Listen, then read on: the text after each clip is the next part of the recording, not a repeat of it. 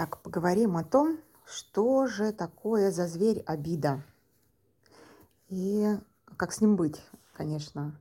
Этот вопрос дополнительный обязательный. Давайте пойдем чуть-чуть издалека, для того, чтобы это рассмотреть так полно, как возможно это сделать в подкасте. Итак, обида. Каждый из нас знает, что такое обидеться. И э, когда человек обижается, у него на сердце становится тяжело. Вот такая вот формулировка простая. Что значит тяжело? У некоторых людей это прямо боль, как больно, да. У некоторых людей это а, выражается как обездвиживание, у кого-то обида мокрая, то есть из слез течет сразу. Но в любом случае нам нужно поменять, э, понимать, что следствием того, что на вас э, было э, сделано какое-то воздействие снаружи, появляется какая-то внутренняя эмоциональная, физическая, ментальная реакция. Очень у многих людей обида ментальная. То есть вы крутите крутите крутите, чтобы вы ответили тому человеку, который вот то вот вам сказал, и вы все ему отвечаете, отвечаете, отвечаете внутри. И если говорить о том, как мы научались обижаться, то это очень интересный момент. Маленькие детки тоже обижаются.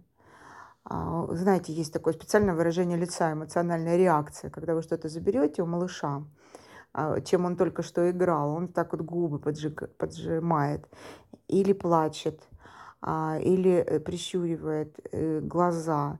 И тогда кто-то из взрослых обязательно у нас спрашивал,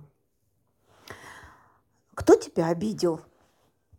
И интересно, что из-за того, что у нас это спрашивали, э, возникает установка внутренняя, глубинная, а, основополагающая, что для того, чтобы обидеться, нужно, чтобы кто-то снаружи или обратная формулировка этой же установки, что обида – это следствие того, что кто-то на вас воздействовал. С одной стороны, это так. А обида чаще всего следствие того, что снаружи произошли изменения в ваш адрес. Или вы восприняли их на свой счет. Но с другой стороны, обида – это состояние, в котором находится человек. И вот эти две позиции разные, их важно различать. Значит, очень важно понимать, что да, бывает, что есть кто-то, кто это сделал с вами, что вы обиделись. Но важным является, важнее, более важным является то, в каком состоянии вы остались после этого воздействия. И состояние – это ответственность наша собственная. А воздействие – это совесть того, кто обижал ну или воздействовал просто. Основная часть наших обидчиков не догадывается о том, что они нас задевают, потому что мы проживаем это чаще всего внутри. Очень по-разному. Дело в том, что здесь, если обратиться к опыту энеограммы, то мы знаем, что есть 9 а, а, типов нервных систем, и 5 из них осознают, что они обижаются, а 4 из них не осознают, что они обижаются. И э, те, которые осознают, они реагируют по-разному. Кто-то кричит, кто-то плачет, кто-то прерывает общение, кто-то дерется сразу, а, кто-то затаивается. А из этих четырех э, строев нервных систем никто не осознает даже, что он обижен. Вот моя личная ситуация как раз относится к тому, что я основную часть обид не осознаю. То, что у меня есть уже эта тяжесть внутри, и она складируется, выражается исключительно в том, что я заболеваю в какой-то момент. И многие люди от обиды болеют. Так что же это такое обида? А, если говорить о механизме возникновения этого зверя, то что происходит с нашей психикой в этот момент? Обратимся к классической психологии, и там есть э, понимание о том, что есть 8 а, типов психологических защит. И э, они пребывают в норме, они могут быть превышены, то есть слишком много такой защиты, или могут отсутствовать, или понижены, э, то есть не хватает.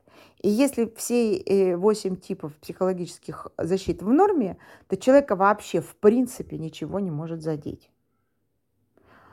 Он из ситуации в ситуацию выходит, и у него перерабатывается это так, что него ничего не цепляет.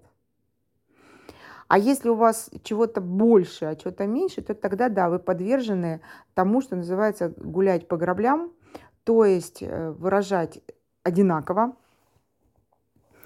то, что называется реакция, и выражать эту реакцию. И большинство людей, которые нужно вами воспользоваться, знают, как эту реакцию вызвать у вас. Это называется а, в значит, повседневной жизни «ты мною манипулируешь». Это правда, да. Если вы в одном и том же месте все время обижаетесь, то чаще всего этим кто-то будет пользоваться, потому что точно знает, как вы будете себя вести, и если вам то-то и то-то сказать. Даже если у, людей, у человека все восемь а, типов а, психологических защит ровные, в норме, все равно бывают ситуации в жизни, когда одна и та же повторяющаяся ситуация или общение с одним и тем же а, человеком, который доминантен, или наоборот. Но в любом случае давление в одну и ту же точку много-много-много раз приводит к тому, что случается вот какая вещь. Собственно, это и есть защита – это потеря собственной ценности, э, целостности. В эзотерике это называется «пробойте, пробили». В значит, психологии это называется травма, травматический опыт, а, незабываемое ощущение. А в, значит, в энергетике это называется потеря энергетического кода, кокона. Господи, кокона. И э, что мы в этот момент понимаем? Да? Вот дальше что с этим делать? Те, кто осознает обиду, ну и сразу осознает. Те, кто не осознает, э, это энергетическая дырка а, внутри нас, потеря целостности, травма а, накручивается на а, жизненные ситуации и, скорее всего, усугубляется. И далее в какой-то момент мы получаем через механизм того, что мы еще и словами программируем, а, то куда эта тяжесть поступает. Например, мы говорим, значит, ты мне всю плешь проел. Или мы говорим, ты мне сердце разбил.